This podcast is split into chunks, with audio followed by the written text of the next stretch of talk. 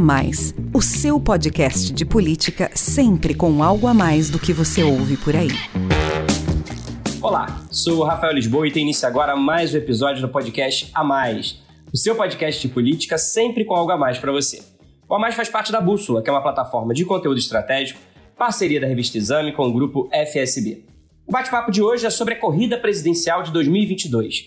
Os brasileiros vão às urnas daqui a um ano e meio, mas a decisão do ministro Edson Fachin do STF de anular as condenações contra Lula por considerar que as acusações não tinham conexão com a Petrobras parece ter antecipado o calendário eleitoral. Com o ex-presidente tornando-se, por enquanto, ficha limpa, a sua aparente volta ao jogo é celebrada pelo petismo e acompanhada com atenção pelos seus concorrentes de todos os espectros políticos, incluindo aí o bolsonarismo, claro, e os grupos que compõem o chamado centro, com as suas variações mais à esquerda e à direita.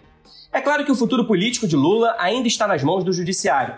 A Justiça Federal do Distrito Federal está encarregada agora dos processos que tiveram origem lá em Curitiba e cujas sentenças foram anuladas. O plenário do Supremo Tribunal Federal pode confirmar ou reverter a decisão monocrática de Faquim. E ainda tem o julgamento da suspeição do ex-juiz Sérgio Moro pela segunda turma do STF, que está paralisado à espera do voto de desempate do ministro Nunes Marques. Questões jurídicas à parte, o fato é que com a volta do ex-presidente ao tabuleiro, o xadrez eleitoral mudou e tem efeitos imediatos na correlação das forças políticas.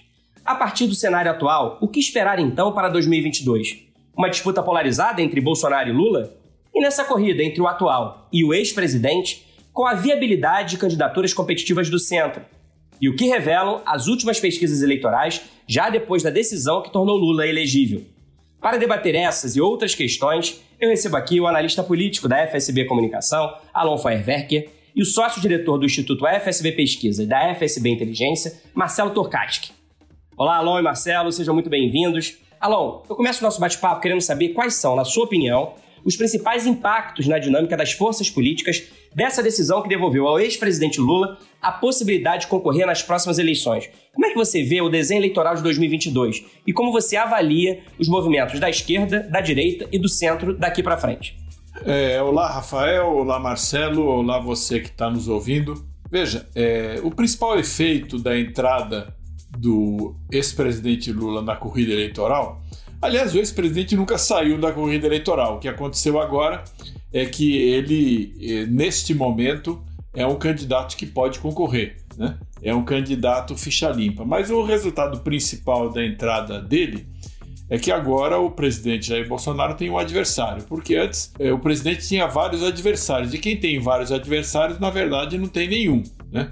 Então agora o presidente Jair Bolsonaro tem um adversário. Então, isso aí, eh, naturalmente, faz é, se fortalecer um polo de oposição ao presidente da República e se enfraquecer o polo político do presidente da República. Agora veja, nós estamos tratando de dois players aí, o Bolsonaro e o Lula, que têm ambos na casa aí de 30% de intenção de voto no primeiro turno. Então, o segundo efeito, que é um efeito que já foi é, detectado amplamente, é um certo esvaziamento das outras candidaturas ou das outras pré-candidaturas. Agora, não vamos nos enganar, né? Essa ideia de que agora toda a oposição ao Bolsonaro vai se alinhar por inércia, por gravidade em torno do Lula e aceitar pacificamente a volta do Lula e do PT ao poder, me parece uma ideia digamos assim, pelo ângulo do petismo, um pouco otimista demais, ou pelo ângulo da oposição ao petismo, um pouco pessimista demais. O que eu creio que vai acontecer é uma pressão muito grande no establishment e na elite política, econômica e na própria imprensa, né? Uma pressão muito grande para se constituir uma alternativa. É, essa alternativa vai ser chamada de centro, mas na verdade a alternativa possível hoje é uma alternativa de centro-direita, porque o próprio Lula está procurando ocupar aí o espaço da centro-esquerda. Então, o espaço que tem para ser ocupado é o da centro-direita. Eu não vejo no momento o presidente Jair Bolsonaro ocupando esse espaço da centro-direita. Marcelo, desde a decisão do ministro Fachin que tornou Lula ficha limpa novamente, já saíram três pesquisas sobre as eleições de 2022. Apesar de o presidente Jair Bolsonaro aparecer numericamente à frente de todos os candidatos em todos os levantamentos, a distância entre ele e o segundo colocado, o ex-presidente Lula, varia bastante de acordo com cada instituto. Conta aí pra gente então os principais números das três pesquisas e as diferenças de cenário reveladas por cada uma delas. Bom, olá Rafael, Alon, olá ouvintes, é um prazer falar aqui de novo com vocês no podcast A Mais. Olha, Rafael, essas pesquisas aí que você citou, que foram né, divulgadas é, no final da semana passada, elas, de certa maneira, foram feitas aí muito no calor dos acontecimentos, né? Elas foram a campo, como a gente chama aí, é, é, os institutos de pesquisa chamam, né? Elas foram a campo logo após a decisão do ministro Fachin, né? Inclusive, algumas das pesquisas, elas têm parte das entrevistas feitas um dia antes do pronunciamento do Lula, parte das entrevistas feitas no dia do pronunciamento do Lula e parte das entrevistas feitas no dia seguinte, na quinta-feira. O Lula falou na quarta-feira, dia 10.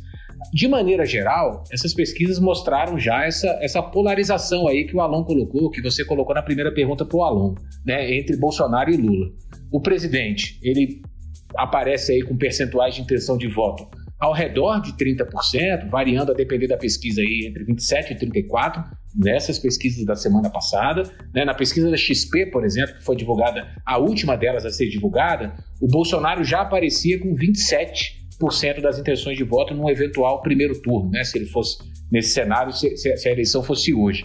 O Lula já com 25, o que na margem de erro era um, um empate técnico aí entre os dois.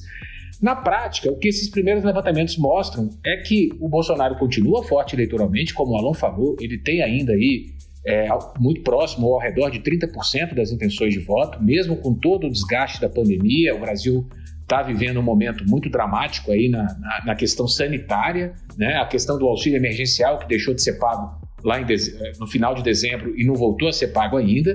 E ele tem uma intenção de voto que é mais ou menos o mesmo percentual que ele tem de aprovação de governo. Né? Quem considera o governo ótimo e bom, em tese, votaria no Bolsonaro num eventual primeiro turno. O Lula, por sua vez, ele está voltando à cena política, né? não vou dizer que ele saiu completamente, mas enfim, ele estava inelegível e aí, por enquanto, ele está habilitado a disputar uma eleição, ele volta a essa cena política com percentuais semelhantes ali dos percentuais de preferência partidária. Essas pesquisas que você falou da semana passada, elas mostram aí, aí o Lula ao redor de 24%, 25%, que é mais ou menos o mesmo percentual que a gente tem de brasileiros que na hora que você pergunta, olha, qual é o seu partido político da sua preferência, eles apontam o PT. Aqui abrindo um parênteses, né, para o ouvinte ter uma ideia. No auge lá do governo Lula, dos governos petistas, pouco mais de um terço dos brasileiros diziam que preferiam o PT entre qualquer outro partido político. Aí, esse foi o auge do partido. Né? Já no Vale, né, durante ali as denúncias da Lava Jato, a, a fase mais aguda né, da, da, Lava Jato e esse forte desgaste político aí que, pelo qual o Partido dos Trabalhadores passou, essa preferência caiu para casa de 8, 9%. Mas desde 2018, desde a eleição, onde o Haddad foi para o segundo turno e perdeu para o Bolsonaro, já tinha essa polarização aí com, com a, com, a, direita representada pelo Bolsonaro, a preferência pelo PT já tinha voltado para casa de 25%, até um pouco mais em algumas pesquisas. Então, o Lula já nasceu ali na semana passada, nasceu aqui entre aspas, com esse capital ali de voto. Agora, nessa semana, né, é, a gente grava esse podcast na quarta-feira, é, começam a circular algumas pesquisas, algumas públicas, outras que estão circulando aí no mercado, que já estão mostrando o Lula um pouco à frente do Bolsonaro, em cenário de primeiro e em cenário de segundo turno. Ainda é um empate técnico, mas já é uma tendência ali de algum crescimento da candidatura, entre aspas, né? O Lula não admitiu ser candidato e a gente está muito longe da eleição, é, mas com o Lula já crescendo um pouco aí no seu potencial de voto. Isso pode ser um efeito aí do recall dos eventos da semana passada, né? Isso está muito fresco ainda na cabeça das pessoas e isso de alguma maneira pode beneficiar o Lula no momento em que o Bolsonaro passa por um momento de dificuldade junto à opinião pública por conta da pandemia. E aí é o que o Alon falou, né? Juntos, esses dois candidatos, eles concentram hoje aí em torno de 60% das intenções de voto, se a eleição fosse hoje. Claro que é muito cedo para a gente fazer qualquer previsão, né? A eleição é daqui a um ano e meio e no Brasil já é difícil você prever uma coisa de um mês para o outro, né? Quanto mais daqui a um ano e meio. Mas essa polarização, eu concordo 100% com o que o Alon falou. Ela cria uma dificuldade muito grande nesse campo aí, seja o campo do centro, seja numa possibilidade de uma terceira via. Né? Um candidato que tem a real capacidade de chegar no segundo turno. Alon, eu quero então falar com você sobre essa disputa polarizada entre Lula e Bolsonaro. Né? Com a volta do ex-presidente ao jogo eleitoral, muito se falou sobre o risco de uma radicalização é, no discurso, tanto à esquerda quanto à direita, nessa disputa aí entre os dois. Mas no seu primeiro pronunciamento, após a decisão do STF que o tornou elegível, Lula adotou um tom mais conciliador, com aceno a forças políticas do centro para a formação de uma frente mais ampla. Como você mesmo disse na sua primeira resposta, ele pretende ocupar esse espaço aí também de centro-esquerda. Você acredita que a disputa entre Bolsonaro e Lula deve ou não caminhar para essa guerra entre extremos? E nesse embate entre o anti-bolsonarismo e o anti-lulopetismo, que espaço o centro conseguirá ocupar efetivamente? Há viabilidade para esse candidato de terceira via competitivo, por quem o establishment deve pressionar, como você disse, que seja capaz de agrupar os nem-nem, os que não querem nem o petista nem o Bolsonaro? Olha, Rafael, muito objetivamente, existe um espaço político para ser ocupado, que é o do liberal progressista. O liberal progressista é o seguinte: é, é o programa econômico do governo Bolsonaro com as questões de direitos humanos e comportamento é, defendidas pelos progressistas e uma posição mais antenada, digamos assim, mais alinhada é, globalmente com as questões relativas ao meio ambiente. Esse espaço está aberto, porque eu não vejo como o PT e o Lula vão para a eleição defendendo o programa econômico do Paulo Guedes. Isso é uma coisa que no momento não está colocado. Pode ser que venha aí um novo Antônio Palocci, uma nova carta aos brasileiros, mas isso não está colocado nesse momento. Então a gente tem de aguardar. Então esse espaço é um espaço que existe. Se ele vai ser ocupado ou não por um outro player, ou se algum desses dois vai ocupar esse espaço, acho difícil o Bolsonaro ocupar, porque uma parte importante da base dele é uma, é uma base conservadora. Né? E acho difícil o Lula ocupar, porque o Lula, você diz, não, ele fez um discurso conciliador lá em São Bernardo, mas já falou que é contra a privatização, que não tem nada, não tem nada de privatização que nunca foi a favor de privatização, aliás, ele disse, se não estou enganado. Então acho que esse espaço existe. Agora, de novo, nós temos que tomar um certo cuidado para ver o que, que vai acontecer. É preciso ver também se não vai surgir na esquerda alguém que tente disputar isso com o próprio Lula. Né? Por exemplo, o Ciro ele vinha trabalhando numa, numa possibilidade de articulação de uma frente de centro-direita esquerda, digamos assim, né? que juntasse aí do DEM ao PSB, é, ou eventualmente até o PCdoB. Eu não vejo como isso se sustentaria hoje em dia, porque a possibilidade de ele arrastar setores da direita para a candidatura dele, tudo bem, ainda existe, mas se houver uma polarização clara entre Bolsonaro e Lula, uma parte do Centrão, por exemplo, que não quiser ir com Bolsonaro poderá tranquilamente ir com Lula, porque o Centrão fez parte do governo do PT até a véspera da deposição aí do impeachment de Dilma Rousseff. Né? Então eu acho que a situação do Ciro é um pouco mais complicada, mas nesse campo aí do centro para a direita eu vejo que existe um espaço vazio para ser ocupado. Alô, mas então você falou que existe aí um espaço vazio dentro desse espectro aí liberal na economia e progressista em relação aos costumes. Não só costumes, como direitos humanos, né? E falando também, enfim, de meio ambiente, né, da temática ambiental. Mas você, é, em, vários, em vários momentos aqui no nosso podcast a mais, você costuma dizer que a sociedade brasileira, ela é, na sua maioria, é conservadora em relação aos costumes e defende mais o papel do Estado na economia. Então, a minha questão é: existe esse espaço que ainda não foi ocupado por ninguém. Mas que representatividade ele vai ter em relação à população brasileira? Esse player que apostar né, na defesa dessa agenda? Eu não estou dizendo que é um, um, uma candidatura para largar como candidatura favorita, nem que ela seja venha a ser a candidatura mais candidatura que mais provavelmente vai ganhar a eleição. Eu estou dizendo que existe esse espaço. E existindo esse espaço, alguém pode ocupar. Vamos dizer, se esse espaço for cerca de 25% do eleitorado, já é muita coisa. Se você pegar, por exemplo, a linha editorial dos grandes veículos de comunicação, toda ela é liberal na economia e progressista nos costumes e em, relação, em, assuntos relacionados aos direitos humanos. Então você tem um espaço. Agora, a questão não é ter maioria no primeiro turno, a questão é ir para o segundo turno, porque Se não forem Bolsonaro e Lula para o segundo turno, ou Bolsonaro e PT, quem for ao segundo turno contra Bolsonaro ou contra PT tem uma chance razoável de ganhar a eleição, porque não será objeto nem do antipetismo e nem do antibolsonarismo. Então você não precisa representar a maioria da sociedade para ganhar a eleição, você só precisa ter uma quantidade de votos para ir ao segundo turno. E no segundo turno trabalhar em cima da rejeição ao teu adversário do segundo turno. Agora tem um ponto, Alon, que é quando a gente olha para as pesquisas, e, por exemplo, a gente fez um trabalho eleitoral no Instituto FSB Pesquisa em 2018, e quando você acompanha o perfil do eleitor de cada candidato, né, e, e você cruza com perguntas que a gente faz para tentar medir isso, né, o quanto a pessoa é favorável ou não a, a, a, ser liberal né, nas questões, nas pautas econômicas e nas pautas, nas pautas sociais, a gente percebe que a gradação, a diferença entre o eleitor que vota no PT, o eleitor que vota no Bolsonaro, tirando os extremos, ela é muito pequena. Né? O, o, o brasileiro médio, ele, ele não necessariamente decide votar num ou no outro candidato porque ele é mais liberal ou não na pauta econômica ou na pauta de costumes ou na questão dos direitos humanos. É, eu acho que tem outros elementos aí. Quando a gente, a gente poderia achar que ah, não, o eleitor do Bolsonaro é o cara da, só da extrema direita. Não, não é. Tem todo um eleitor ali de, de, de centro, né, entre aspas, que está nos dois candidatos. E eu acho que esse eleitor, ele, ele acaba sendo disputado pelas três vias. E daí talvez venha a dificuldade de uma terceira via se consolidar hoje nesse espaço aí que a gente tem já, já nessas raias bastante ocupada, ocupadas aí, seja pelo Bolsonaro, seja por Lula ou por PT. Marcelo, então eu quero justamente falar com você sobre essa questão dessa terceira via. Quando você compara as novas pesquisas pós-decisão do ministro Faquim com as anteriores, os candidatos mais ao centro perderam espaço com a entrada de Lula no páreo? Já é possível perceber alguma diferença, alguma migração nas intenções de votos que antes iriam para esse grupo de candidatos?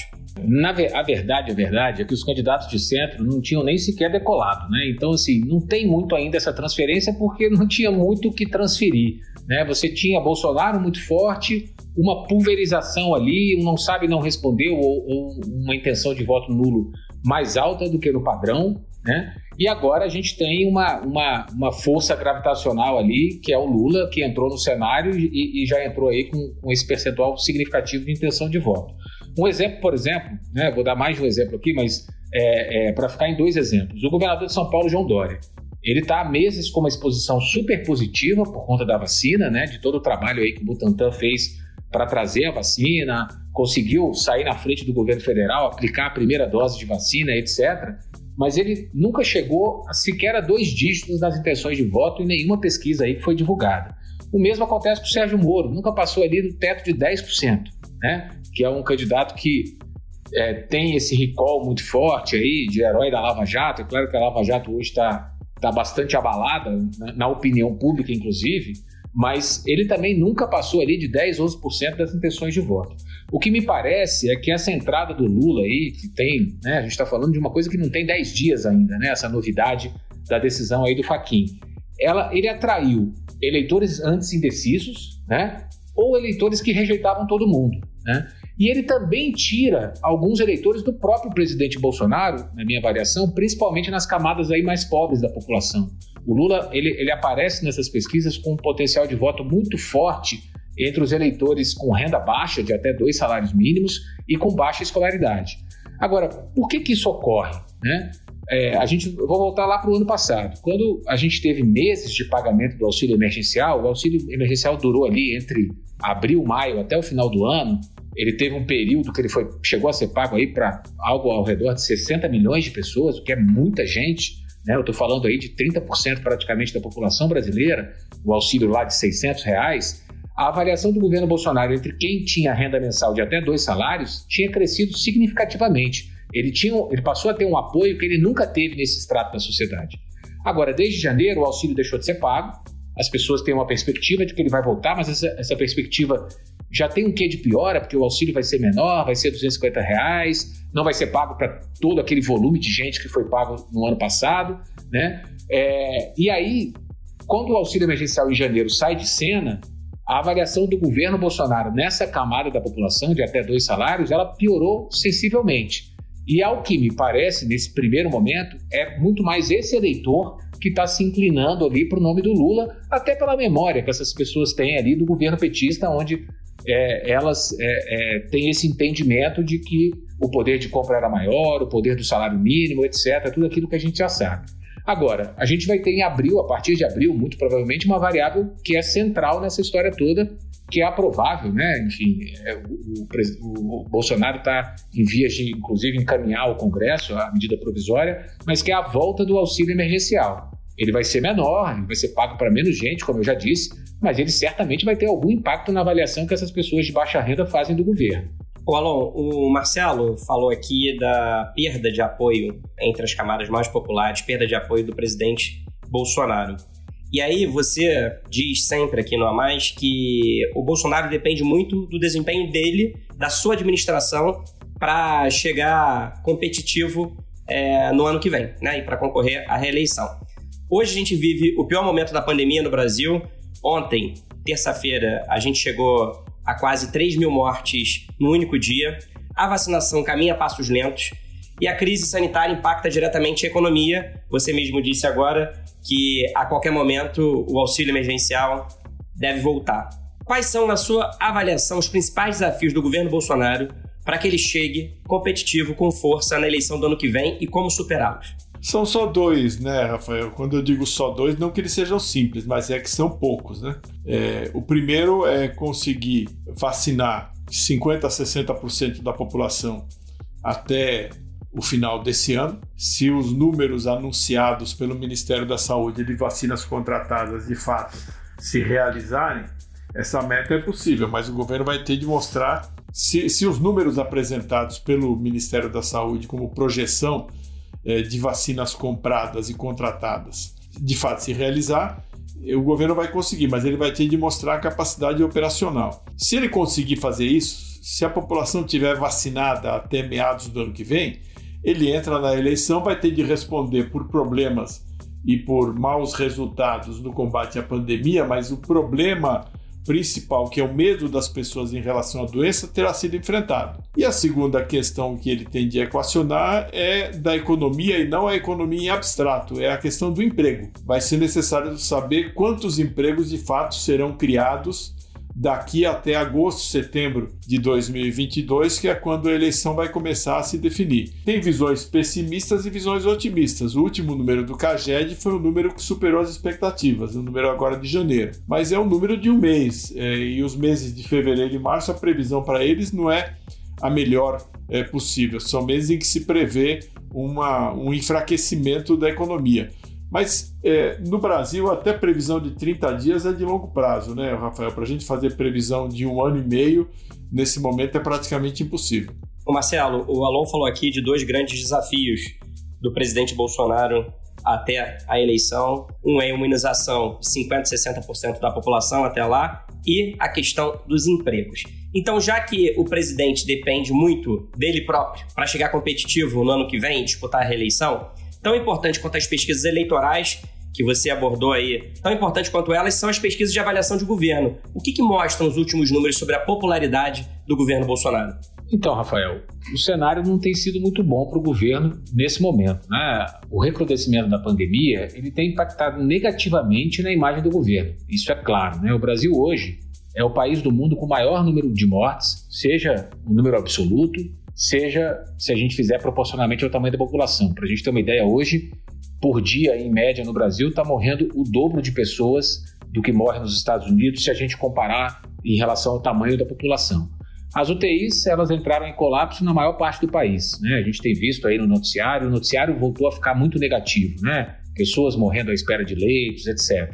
Então esse cenário, ele provoca medo nas pessoas, ele gera insegurança quanto ao futuro. Né? Isso mexe com o humor das pessoas, né? Porque no Brasil, é, é, não só no Brasil, mas enfim, é, muita coisa é acreditada ao governo, para o bem e para o mal. E nesse momento, né, é, a gente tem esse viés negativo aí nesse processo que as pessoas fazem na hora de avaliar um governante. É, agora, o governo segue, segue, também enfrentando dificuldades numa outra frente que é muito importante. O Alon já falou disso, que é a questão da vacinação. Né? O processo ainda está lento, a gente tem todos os desafios, o Brasil é grande, não é fácil você vacinar 210 milhões de pessoas de uma hora para outra, né? Mas, enfim, a, a, a, grande expectativa das pessoas hoje, isso qualquer pesquisa revela, mostra, é ser vacinado, né? É o que o brasileiro quer. 80, quase 80% das pessoas dizem que vão se vacinar, né? A resistência é muito pequena. E só que a gente não está ainda não está sendo possível. Está começando das pessoas mais velhas e a escada vai descendo, etc. Então a gente ainda vai demorar. Não, sabe, não se sabe exatamente quando é que a gente vai ter uma que os imunologistas chamam aí de imunização de rebanho, né, capaz de frear de verdade o número de casos, de mortes, as pessoas se sentirem um pouco mais confortáveis com essa situação sanitária toda. Todo esse caldo ele tem afetado diretamente a popularidade presidencial. A depender da pesquisa, são várias, né? Hoje em dia a gente tem inúmeras pesquisas divulgadas aí sobre avaliação de governo. O Bolsonaro já aparece com algo aí entre 26 e 30% de ótimo e bom e entre 45% e 50% de ruim e péssimo. É um quadro bem pior do que ele tinha no último trimestre do ano passado, quando ele tinha uma aprovação maior que a sua reprovação. Ele batia ali em 36, em algumas pesquisas até 38% de ótimo e bom, e o, e o ruim e péssimo ficava na casa dos 32, 34%. Né? Agora, é, impo é, importante a gente ressaltar que essa tendência recente, ela é de fato né, de uma piora nessa variação, seja no governo em geral, que é a pergunta tradicional, como é que você avalia o desempenho do governo, mas principalmente na avaliação que as pessoas fazem da conduta do presidente, da conduta do governo em relação à pandemia de Covid-19. No último Datafolha, que saiu agora no começo da semana, por exemplo, enquanto o ruim e péssimo do, do governo Bolsonaro é de 44%, sobe para 54% o percentual de pessoas que avaliam como ruim e péssima a condução, a atuação do Bolsonaro e do governo Bolsonaro, especificamente na pandemia. Ou seja, há um desgaste nítido que é provocado pela segunda onda de Covid, né? isso é inegável. Agora, na minha, na, na minha avaliação, esse cenário ele só tende a mudar com três fatores. Né? Caso o governo mudasse a sua postura no combate à pandemia, o que me parece um pouco provável, né? E talvez seja até um pouco tarde para isso, porque o governo fez uma aposta né, na questão da economia como uma forma de, de se manter as pessoas com renda, etc., e que, lógico, é uma questão importante. O segundo fator é a questão do auxílio emergencial, que a gente já abordou, e o terceiro fator é, é uma vacinação numa velocidade mais rápida, é deslanchar a vacinação para que as pessoas se, se sintam mais seguras. Na verdade, eu acho que desses três fatores hoje, o grande pêndulo aí nessa balança, na avaliação do, da, que a população faz do desempenho do governo, é a vacinação. Se ela acelerar, se as pessoas, né, se o brasileiro médio começar a ser vacinado e, e de fato adquirir essa imunidade, né, enfim, são várias variáveis aí que a gente tem que olhar, as pessoas vão se sentir mais seguras, esse mau humor do brasileiro vai diminuir um pouco e isso tende a favorecer a avaliação de governo. Agora, sem isso, nesse cenário aí de curto, de médio prazo, estou falando de algo de daqui a 30, 90 dias, o cenário ainda é bastante árido para o governo se tratando aí da sua popularidade. E assim chegamos ao fim de mais um episódio do podcast A Mais. Muito obrigado, Alon e Marcelo, pela participação. E um agradecimento especial a você que esteve conosco até agora. A gente se encontra novamente na próxima semana. Tchau!